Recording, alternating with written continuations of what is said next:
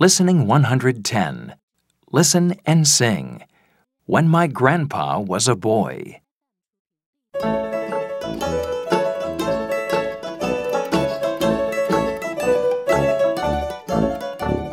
When my grandpa was a boy, he was a lot like me. He had a nice apartment and a happy family. Grandpa was a happy boy and he had lots of friends. They had lessons every day and they had fun